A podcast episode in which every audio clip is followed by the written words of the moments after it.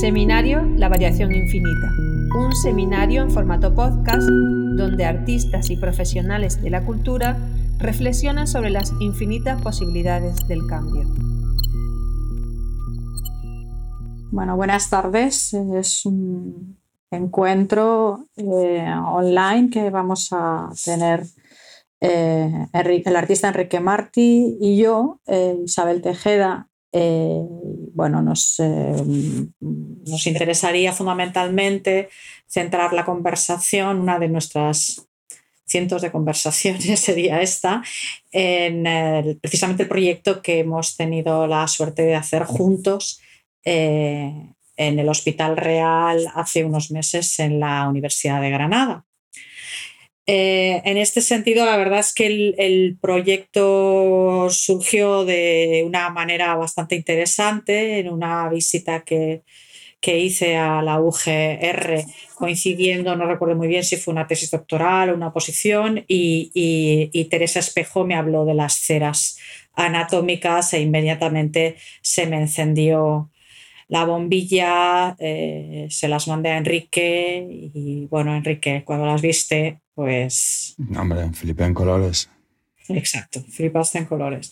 Es curioso porque estaba pensando que de los cuatro proyectos que hemos hecho juntos, dos, en dos de ellos el patrimonio eh, está tremendamente presente. ¿no? Cuando hicimos la exposición de la iglesia de Verónicas, que es una iglesia rococó eh, del siglo XVIII y en la que en, el fondo tú interveniste eh, y resignificaste. Y en este caso, eh, en el que bueno, se han reutilizado, se han seleccionado bastantes piezas de las distintas colecciones de la UGR, tanto científicas como artísticas, y, y en realidad bueno, mi primera pregunta estaría mm, relacionada al hecho de cómo, no sé, cómo defines tú el proyecto que, hemos hecho juntos en este caso, ¿no? Es decir, ¿qué, es para ti o qué ha supuesto a diferencia de otros proyectos anteriores? Yo lo defino como una maravilla.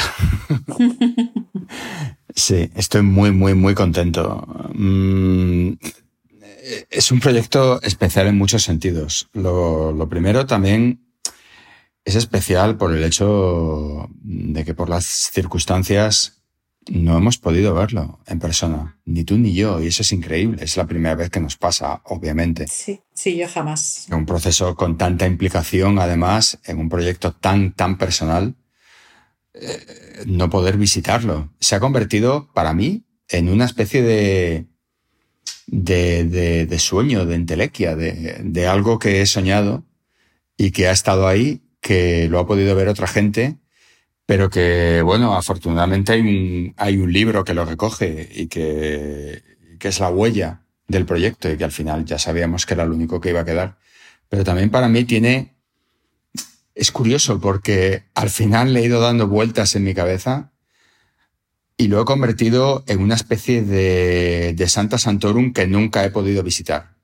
Sabía que ahí había un gabinete de maravillas, había un museo de las maravillas, había había realmente un Wunderkammer, pero que es, era algo o como la, el Santa Santorum del Figurat o de cualquier otra religión que no he podido visitar, que no he podido entrar.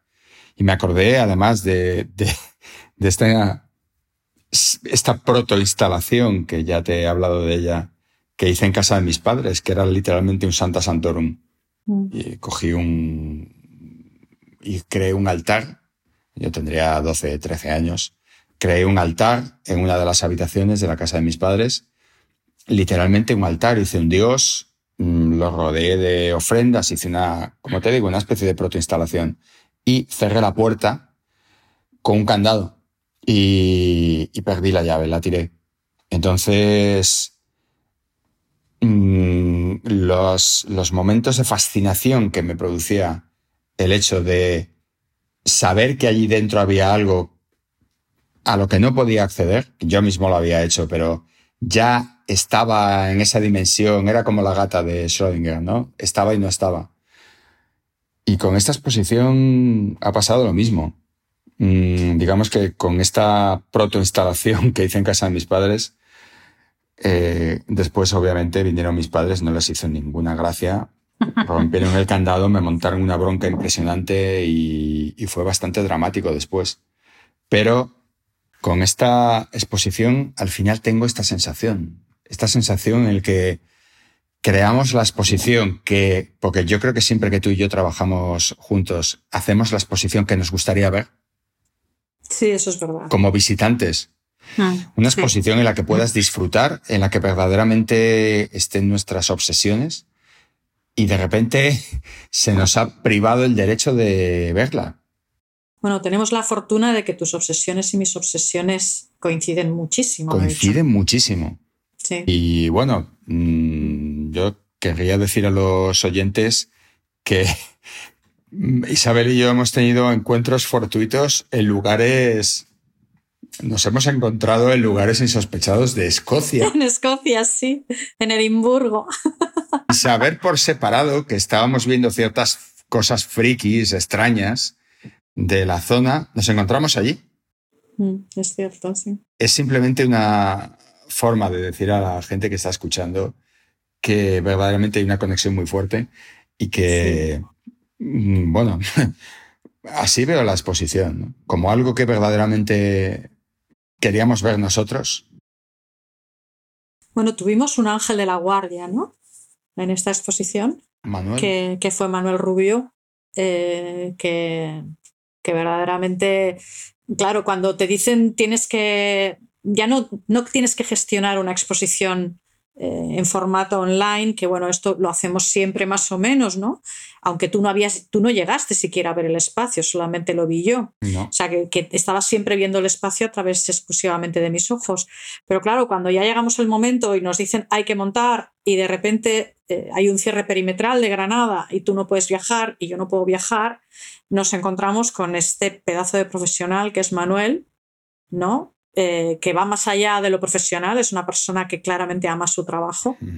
Eh, y que, bueno, para mí ha sido provi- providencial, ¿no? Ha sido de estas cosas, porque es que nos iba entendiendo, mira que mis planos eran súper básicos, ¿no? Porque claro, tampoco hicimos, bueno, tú hiciste una maqueta, pero eran unos planos muy básicos y sin embargo Manuel hacía unas interpretaciones espléndidas de, de- todo lo que era como que de repente ya no éramos tú y yo solos, éramos tres personas y los tres como tres, tres cogidos del brazo, ¿no? O sea, fue, para mí ha sido bastante, bastante interesante.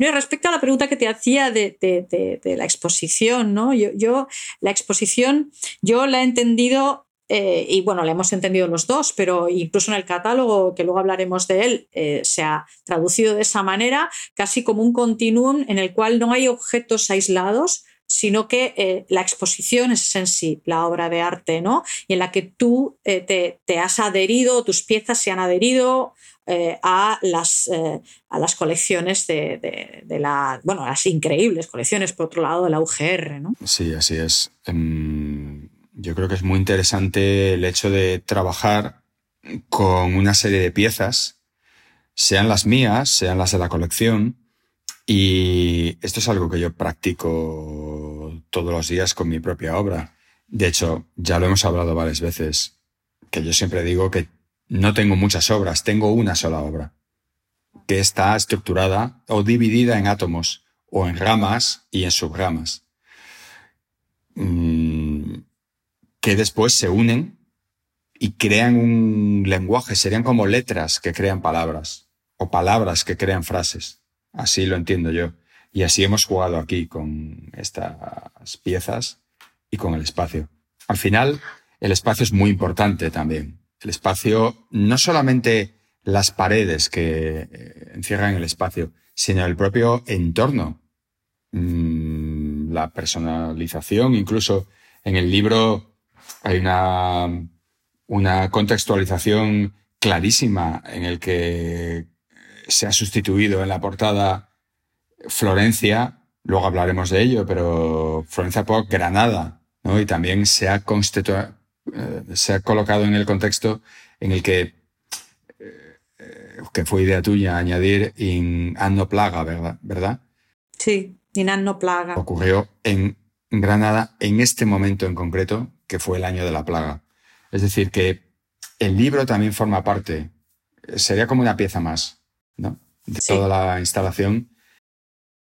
Y al final, hasta todo el proceso de montaje se convirtió en una pieza más. Fue como ir montando ese gabinete, ese museo, es que no deja de ser la capilla del Hospital Real de los Reyes Católicos. Es que yo creo que salvo un espacio en el que monté un proyecto en, Milán, que también era, eh, quizá es el espacio más antiguo en el que yo he trabajado, y, además un, bueno, un espacio por otro lado tan bello, ¿no? con esos impresionantes eh, patios renacentistas, pero luego tan, tan connotado y tan, tan marcado por la historia. ¿no? Totalmente, sí. Es un lugar así en un edificio así, tienes que trabajar siempre el espacio puedes trabajar en contra o a favor, pero nunca obviarlo. Yo no, entiendo cómo a veces se pueden montar exposiciones independientemente del espacio. Sí, yo tampoco lo entiendo. Bueno, en estos casos es imposible, no es un cubo blanco, claramente, y gracias que no es un cubo blanco. Tu contacto en realidad con el patrimonio es como el patrimonio artístico es muy, muy desde pequeño. Prácticamente es, es, el patrimonio el que te hace entrar en el ámbito artístico. Bueno, a mí me pasa un poco también lo mismo eh, en ese sentido. A mí me gustaría que contaras un poco a los oyentes y a las oyentes eh, cómo, cómo, es ese, ese primer hallazgo, ¿no? En el fondo. Es que yo creo que el hecho de haber nacido y haber pasado mi infancia en Salamanca ha influido mucho en este sentido. Salamanca, que ahora menos, ahora como todas las ciudades está más domesticada, hay más luz, hay, han cambiado muchos, muchos suelos de las calles, han cambiado muchas, se han limpiado muchas, muchos muros que tenían, que tenían musgo, que tenían mo. Pero en aquella época, Salamanca era una ciudad más inhóspita y sobre todo darte una vuelta por la zona antigua o visitar esos claustros y esas iglesias, a mí me dejó marcado totalmente. Y yo recuerdo esos paseos con mi hermano, que es 18 años mayor que yo, era casi como mi segundo padre, por esos claustros, por la zona antigua, mm, por eh, los patios de la catedral, las, los interiores de las catedrales, darte una vuelta por la catedral vieja, por la catedral nueva, ver algo tan escalofriante como los capiteles del convento de las Claras, que son unos capiteles, capiteles hechos para meditar sobre, sobre el mal, sobre el infierno, sobre los demonios, sobre lo que te puede pasar si te mueres y te vas al infierno directamente. Te quedan a la altura de, la, de los ojos y tienes que ir meditando sobre eso. Uy, cuidado, que si muero, a lo mejor voy al infierno y demonios como este me van a torturar eternamente. Pero desde el punto de vista de un niño, ese misterio, ese, esas sombras que se crean al atardecer en los claustros y la oscuridad de, ciertas iglesias, mm, creo que me marcaron totalmente y de por vida, además. Y aparte de, de las, bueno, pertenezco a la familia católica, eh, que en aquella época me llevaban a misa.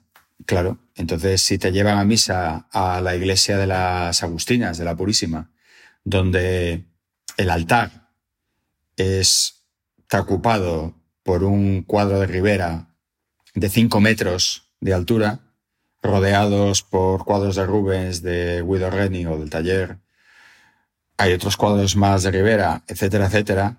O eh, hay otro Rubens o del taller de Rubens en, el claustro de los dominicos. Todo eso te va dejando una marca fuertísima. Al final yo quería ir a misa, pero no por la misa, que me aburría soberanamente y me, y me dejaba me dejaba doblado. O sea, la misa, aquella misa de dos, me acuerdo perfectamente, esa misa de dos, de dos a tres, duraba una hora la misa, eras totalmente soporífera. Y no hacía, yo mira, no me enteraba de nada, pero miraba el cuadro de Rivera, que tiene mucho que ver. Es una virgen en toda su gloria, con Dios Padre que aparece con toda la terribilidad, dejando una estela roja, es que parece es una cosa, hay una luna negra con cara, una luna negra que palidece por, por el, una luna o un sol, no se sabe muy bien, que palidece por, por la luz de la Virgen, decenas de ángeles, decenas, bueno, una cosa barroca allí tremenda, y aquel cuadro me fascinaba, simplemente me fascinaba. Mm, estaba esperando que llegara la misa del domingo para poder ver aquel cuadro durante una hora. No así por la misa, porque hay veces que, verdaderamente, casi lo digo de forma humorística, la monotonía de la voz del sacerdote eh, y, mi cabeza fija en el cuadro a veces me sacaba del cuerpo, ¿eh? me daba la sensación de tener un viaje astral. Mántrico, ¿no? Sí, sí, sí. Pues yo estaba recordando ¿no? que primero llegamos a las, a las ceras anatómicas. Tú en realidad no las has llegado a ver nunca físicamente, siempre ha sido con las imágenes que yo te mandaba por WhatsApp y, y, tal. Pero claro, nada más verlas, las, las ceras y luego el siguiente viaje que yo hice justo una semana antes del confinamiento para, ver las colecciones, eh, teníamos claro que íbamos a trabajar, ¿te acuerdas?, con el concepto de gabinete de curiosidades, un concepto que en el fondo nosotros llevábamos los dos queriendo trabajar sobre eso conjuntamente desde hacía, desde hacía un tiempo y recuerdo que te leí y te lo voy a volver a leer, ¿no?, el fragmento el fantástico fragmento de, Borges, del emperador de China, sobre todo a partir de cómo se clasifican los objetos. Dice, dice Borges, eh, A, son objetos del reino animal, perdón. Dice A, pertenecientes al emperador.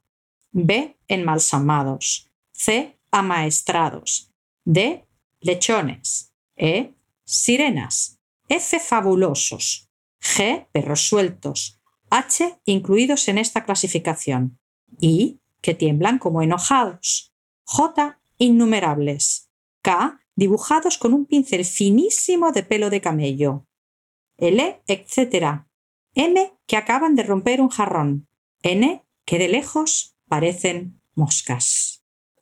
Bueno, me acuerdo que te pase este, este texto, que en el fondo eh, parte de, o lo, utiliza Foucault para hablar de la taxonomía popular, es decir, son las taxonomías, las fórmulas de ordenación del mundo y de, obviamente de los objetos en las colecciones anteriores a la ilustración, ¿no? por, lo, por lo cual en el fondo son, son taxonomías muy, muy personales, y a mí me parecía que era como perfecto porque son las taxonomías que precisamente podría hacer un artista y que no se alejaban en el fondo demasiado, en el texto de Borges, de las ordenaciones de objetos en, en, el fondo en las colecciones de los siglos XVI y XVII. ¿no? Y, a eso tú contestaste eh, con una determinada reestructuración. Al principio hablábamos de la, de la animalia, de la artificialia, pero de repente hasta eso eh, sobraba y tú planteaste una, eh, una clasificación, una taxonomía propia, ¿no? que es la que en el fondo mm, generaba un continuum entre los distintos capítulos de la exposición, pero también un continuo entre tus objetos y los objetos que hasta ese momento habían pertenecido a la UGR, pero que durante la exposición eh, eran tuyos. Así es. Al final se dividió en seis capítulos que son, permíteme que lo lea, capítulo 1, Héroes, piel ilustrada y lararium. Capítulo 2, Mutantes, monstruos y yacientes. Capítulo 3, Bichos, huesos, plantas y éxtasis. Capítulo 4, Inventos y cosas que no se sabe lo que son. Capítulo 5, Carne, nervios y lucha interior. Y capítulo 6, Familia y dientes. Y ahí estabas entrando y saliendo tú, tu, autobiografía, pero también la percepción que teníamos de muchos de esos objetos, pienso fundamentalmente en los objetos científicos, aquellos eh, bellísimos objetos de cristal, pero que en ningún momento, o sea, los seleccionamos como objetos en sí, en el que en nuestra cabeza estábamos imaginando para qué servirían, pero nunca preguntamos para qué servían. No tenemos ni la más remota idea. Ni la más remota idea, ni, ni siquiera nos interesó, exacto, es que me interesaba mucho subrayar eso, ¿no? Es decir, que en el fondo era, era una apropiación eh, clarísima. Es que yo creo que el hecho de haber sabido para lo que funcionan y darles un sentido de alguna forma conceptual hubiera estropeado totalmente. Hubiera racionalizado. Sí, se verá. Eso ah. tenía que ser así. Un objeto misterioso. ¿Qué es? No lo sabemos. Sí, estos objetos que no se sabe lo que son, como decías tú, ¿no? Luego había una cuestión también interesante y es el hecho de que estos seis capítulos y estas seis ordenaciones eran perfectamente intercambiables. Esto me gustaba mucho. Es decir, que había elementos que podían estar en mutantes, monstruos y yacientes, pero que podían estar también en héroes, eh, piel ilustrada del ararium o incluso en familia y dientes. Es decir, eh, que había una, cierta también ambigüedad que parte del, acto creativo, que, era fundamentalmente obviamente tuyo, eh, pero que eran perfectamente intercambiables, que era como una decisión de de ordenar los objetos eh, o el mundo de esa manera en ese momento. Yo creo que también Borges quiere decir eso, que las ordenaciones son relativas, que depende de muchas cosas. Tú pones las normas para hacer la ordenación. Si cambias una norma, ya esa ordenación, esa taxonomía es distinta. Entonces, claro, desde el punto de vista en que tú pones las normas, quizá ya tienes en la cabeza la ordenación que pones después, entonces creas las normas antes. Es una forma muy interesante de ver cómo funciona la mente, el cerebro, ¿no? Cómo a veces, o siempre, creamos nuestras normas antes y después eh, a veces se actúa en consecuencia, pero no nos damos cuenta. Esa mente inconsciente que está ahí continuamente revolviendo y revolviendo. A mí me interesa mucho el hecho de, cómo ordenamos los objetos en el ámbito de lo privado por ejemplo. Es decir, eh, en ese sentido es cierto que existe una taxonomía o existen varias taxonomías clarísimas en los museos de cómo se ordenan, se ordenan cronológicamente, se ordenan por escuelas, se ordenan por disciplinas, etcétera, etcétera. Pero a mí me interesa más el punto de vista que, que podéis ofrecer los artistas, pero no solamente los artistas, o sea, el, acto creativo que cada uno de nosotros pueda tener dentro en, cada momento, que podía estar, por ejemplo, como conformaba sus colecciones Bretón, en las cuales no solamente había objetos artísticos, sino que también había objetos mm, eh, caseros o que encontraban Marché Opus, eh, etcétera, ¿no? Pero también, por ejemplo, como, y son sobre todo las madres, ¿Cómo han ordenado las madres esos grandes aparadores que solía ver de madera castellana o, imitación a mueble inglés que solía ver en todas las casas en los años 70, en los años 80, ¿no? Y cómo ordenaban en esos estantes los, los objetos y cómo se generaban jerarquías entre esos objetos. Sí, sí, eso, eso es fascinante.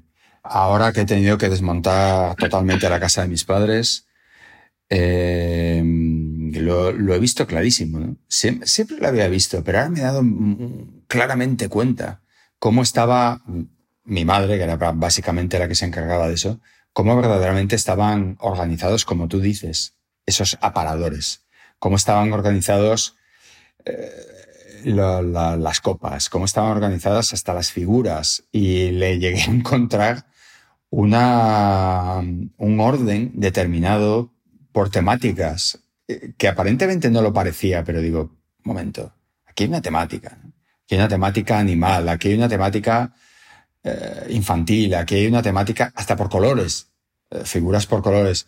Entonces... Mm, no, las, las, madres ordenaban los afectos también. Sí, sí, sí, es verdad. Sí, sí. Mm. Las madres ordenaban los afectos. Mi madre odiaba profundamente, además, que le movieras un solo centímetro alguna figura podía ser una hecatombe en casa. No, no, eso se levantaba, se pasaba el trapo por debajo y se volvía a poner en el mismo sitio, sí, sí, sí. Según estabas hablando antes, Isabel, me vienen a la cabeza incluso eh, situaciones en las que, bueno, me he acordado, me he ido acordando rápidamente. Sabes, eh, conozco gente, eh, bueno, es no, voy a decir su nombre, no voy a decir su nombre, igual no, no le gusta ser mencionado, pero bueno, un filósofo que su biblioteca está organizada, una biblioteca vastísima, enorme, enorme verdaderamente, está organizada por la fecha de nacimiento del autor de, la, de los libros. Bueno, pues este filósofo además tiene una memoria prodigiosa, obviamente, porque es que saberte esa información. Eh, me cuenta eh, esto y le digo, ¿cómo es posible esto? ¿Cómo encuentras los libros? Y me dice, a ver, porque tiene libros y catálogos míos, a ver, to, to, to, to, to, wow, aquí están. Es increíble. Pero es la ordenación que a él le funciona. Claro, exactamente. Y un tema mucho más prosaico, pero que también vale. Leí el año pasado una de estas noticias que es un poco serpiente de verano, ¿no? Una, una noticia muy, muy, muy, muy tonta que salió en verano, pero que me llamó la atención, porque a veces en lo más tonto, en lo más estúpido, puedes encontrar cosas. Leí una noticia de un tipo que le robaba la, ropa interior a una mujer sistemáticamente, ¿no? La robaba del tendedero, sistemáticamente. Le llegó a robar 60, 60 bragas. Ella lo denunció a la policía y eh, la policía le trincó con las manos en la masa. Cuando encontraron su botín, su alijo, las tenía ordenadas perfectamente por colores. Mm, o sea, me parece fascinante. Un tío roba ropa interior de una mujer y los ordena por colores. Un fetichista ordenado. Pero es un fetichismo extrañísimo, ¿no? El ordenar por colores una ropa interior que has robado. ¿No? Es, es, es, son formas de pensar que me fascinan. Es un ejemplo, como digo, muy prosaico y muy de noticia de estas ligeras de, del verano, pero que, que dice mucho, dice mucho de, lo que puede llegar a, como de la necesidad de, de, orden también, de estas taxonomías. Oye, Enrique, ¿con qué pieza de las colecciones de la UGR te quedaste con ganas de exponerla o participar de ella o intervenirla? Eh, ¿Hubo algo que se te quedó en el tintero? Sí, sí, el cordero de dos cabezas. Bueno, esa pieza es alucinante. Sí, sí, es un cordero de dos cabezas maravilloso que además he trabajado varias veces, tú lo sabes, con, con esta misma figura, ¿no? No solo con personas de dos cabezas, sino con animales de dos cabezas. Sí, tenías una acuarela de un ternero que incluimos en la exposición, de hecho. Sí, sí, sí. Eh, tengo cuadros gigantes también eh, representando niños de dos cabezas, etc. La bicefalia me fascina, también, también los, los hermanos siameses, ¿no? Alguien unido con, durante toda su vida a otra persona. Mm, y eso da lugar a pensar también otro tipo de cuestiones, ¿no? Que, que ahora enlazaré con lo que me preguntas. Y es, ¿qué pasaría si de repente un heredero a una corona es, tiene un hermano siamés, ¿no? Imaginemos que el heredero a una corona, al, al, rey, al rey de tal país tiene un hermano siamés. Entonces, ¿sería solo uno el rey? ¿Serían los dos? ¿Y qué pasaría si tiene dos cabezas? Hay casos de bicefalia. Entonces, ¿qué ocurriría ahí? Esto que es como una especie de retruécano intelectual, intelectual jocoso, eh, me dio la idea de hacer una corona, una corona de oro para este cordero de dos cabezas. Ahí está una de mis obras favoritas del mundo, que es el Cordero Místico, la adoración del Cordero Místico de Van Eyck. El altar de Gante. Efectivamente. Que, que es la adoración de un cordero. Ves el mundo entero, el universo entero yendo a adorar a un cordero que está sangrando encima de un cáliz y me hubiera fascinado la idea de poder fabricar esta corona de oro y ponérsela en el medio de las dos cabezas, porque la cabeza está bifurcada, verdaderamente hubiera encajado perfectamente ahí, y haberla situado encima de una columna, haberle hecho un monumento, haber hecho una especie de monumento al cordero místico, al rey, al elevar a ese cordero rey con dos cabezas bueno, son las, son las limitaciones que tiene trabajar con piezas tan antiguas, ¿no? Y patrimoniales, claro, que, bueno, puedes hacer hasta donde puedes hacer en este sentido. El departamento de restauración no lo consideró oportuno porque podía deteriorarse la pieza, entonces. Sí, claro. Entendimos perfectamente. El título de la exposición lo pusiste tú, Teatro de la Memoria. ¿Por qué Teatro de la Memoria? Pues basado directamente en la obra de Giulio Camilo, porque me interesó muchísimo. Desde. Ya llevaba tiempo dándole vueltas a Giulio Camilo y a este teatro de la memoria. Y he estado haciendo piezas, instalaciones, muchos trabajos alrededor de este teatro de la memoria. Por un lado, el título mm, me parece fascinante, porque a fin de cuentas, la memoria, la memoria como tal, la memoria contenida dentro de nosotros es un teatro. Pero es que también el mundo entero es un teatro. Julio Camilo es un filósofo de, bueno, renacentista, que escribió esta obra, se publicó en Florencia y lo que plantea Julio Camilo es, basándote en un teatro, basándote en, la idea, en el concepto del teatro, darle la vuelta totalmente. El espectador no ocupa las gradas, sino que el espectador ocupa el escenario. Y solo un espectador es el que ocupa el escenario y no comparte protagonismo con nadie más.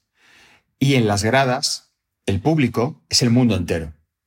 El mundo entero que está dividido, esas gradas, imaginemos un, teatro, un, eh, un teatro griego, esta, esta estructura de teatro griego clásico, en el que las gradas están separadas por diferentes compartimentos, donde ahí hay esa taxonomía en el que está todo, está todo dividido así lo plantea Julio Camilo, no está todo mezclado, sino dividido en estas estructuras o grupos o núcleos o taxonomías en el que el mundo le está mirando a él y él está mirando al mundo.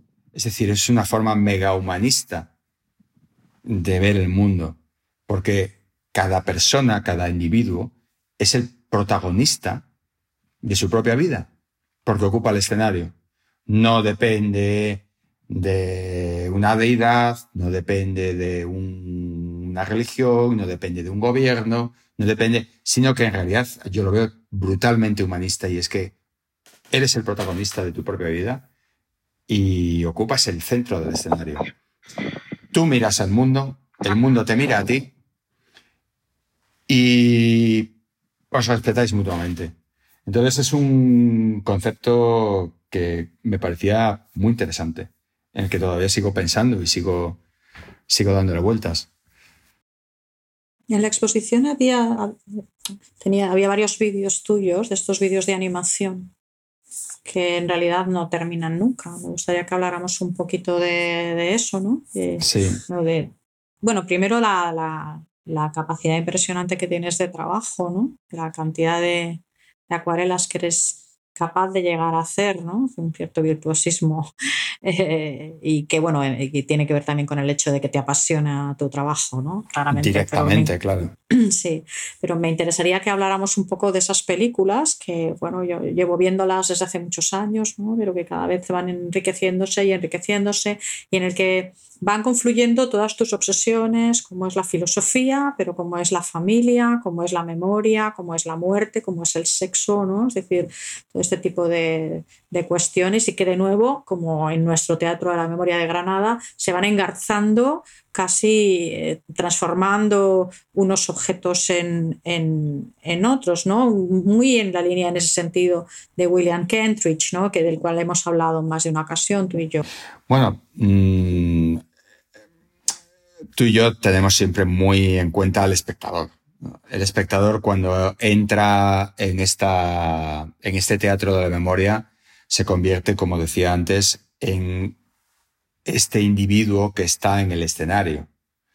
Está en el escenario y el mundo le mira y él mira al mundo. Mm, los vídeos tienen...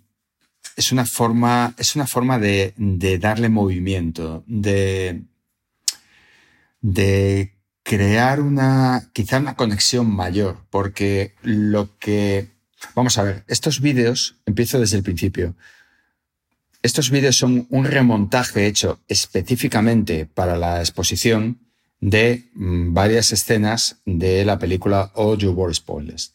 Tu mundo no, todo tu mundo no tiene sentido. Es una reflexión sobre el absurdo, sobre hasta qué punto en realidad el mundo no tiene sentido. Se le intenta buscar sentido, pero ¿qué sentido puede tener? Eh, ahí está la clave. El caso es que es una película que no tiene fin. No tiene, no tiene fin en el sentido de que voy trabajando progresivamente en esta película y va teniendo cada vez más duración. Ahora mismo dura cerca de 50 minutos. O sea, llegará a ser un largometraje, etc. Es animación, fotograma a fotograma, sin ningún tipo de asistencia por ordenador, etc.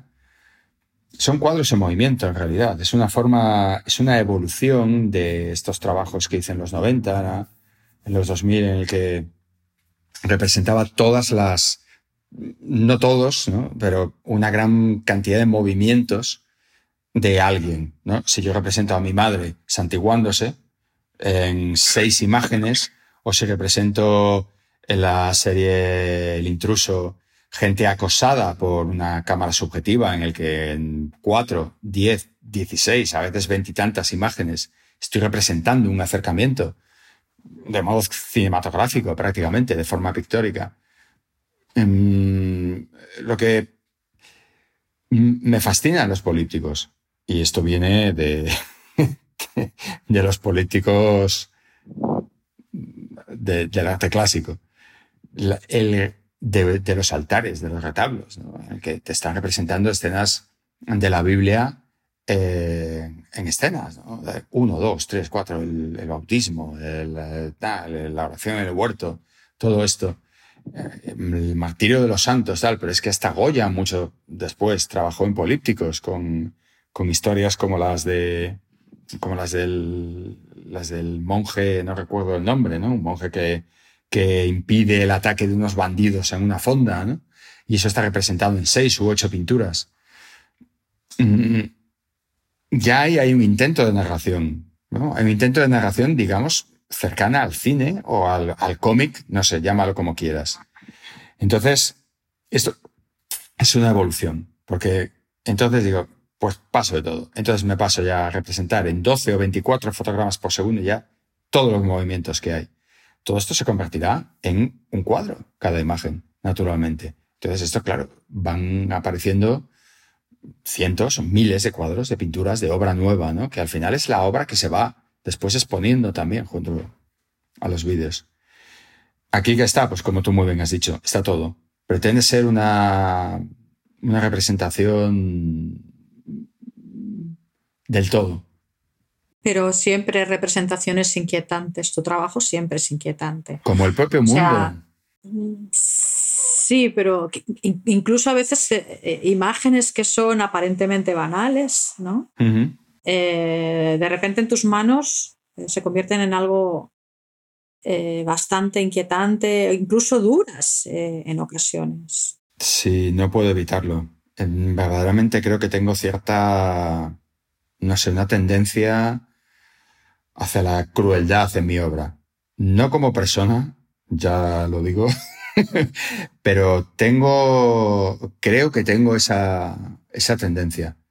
De hecho, ahora me estoy obligando a pintar, estoy haciendo una serie que se llama Escenas no melancólicas, Non Melancholic Scenes, que para la que utilizo, porque me gusta cambiar de técnica, ¿no? La técnica es solamente un, un instrumento en la que utilizo una técnica del siglo XV directamente, esta técnica de entrelazado, de entrelazado mm, y de puntos de entrelazado, que es casi dibujo, con pinceles pequeñísimos que utilizaban los primitivos flamencos, por ejemplo, la técnica de Van Eyck.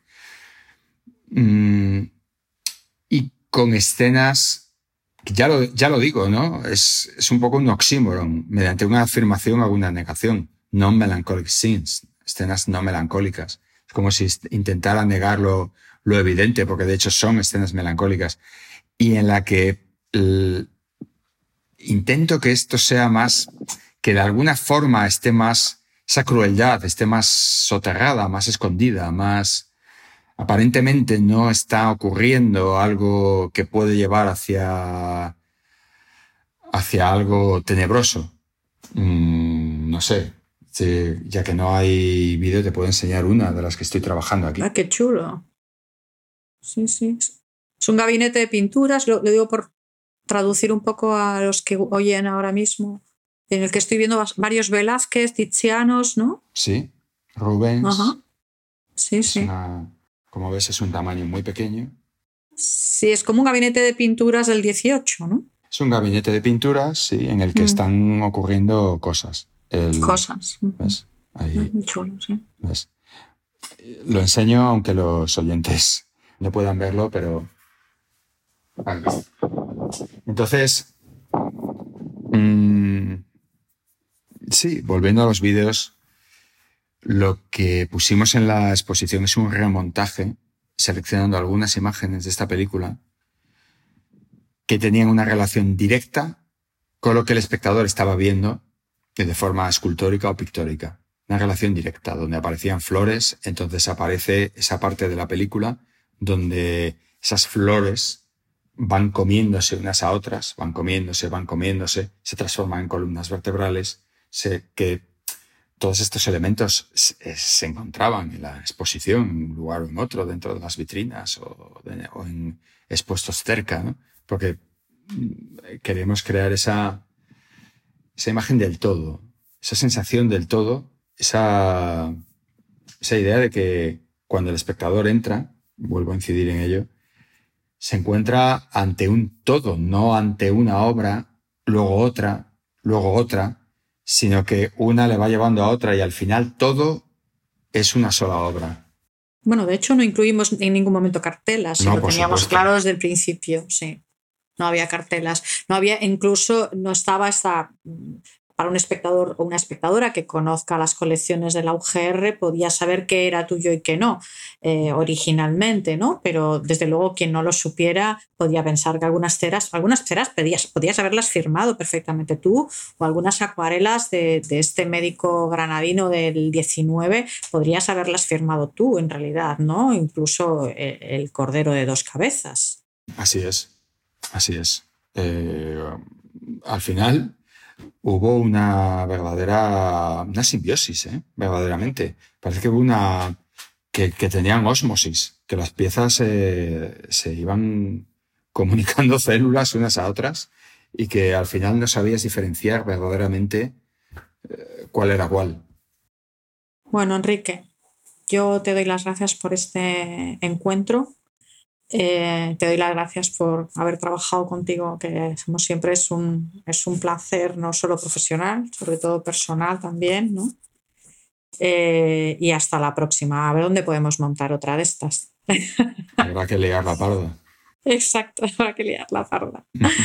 Pues muchas gracias y muchas gracias a la Universidad de Granada. ¿no? Sí, muchas gracias a ti, a la Universidad de Granada. Bueno, es eh, a todo el mundo implicado en la exposición. Y muy especialmente a Manuel también, por supuesto. Sí.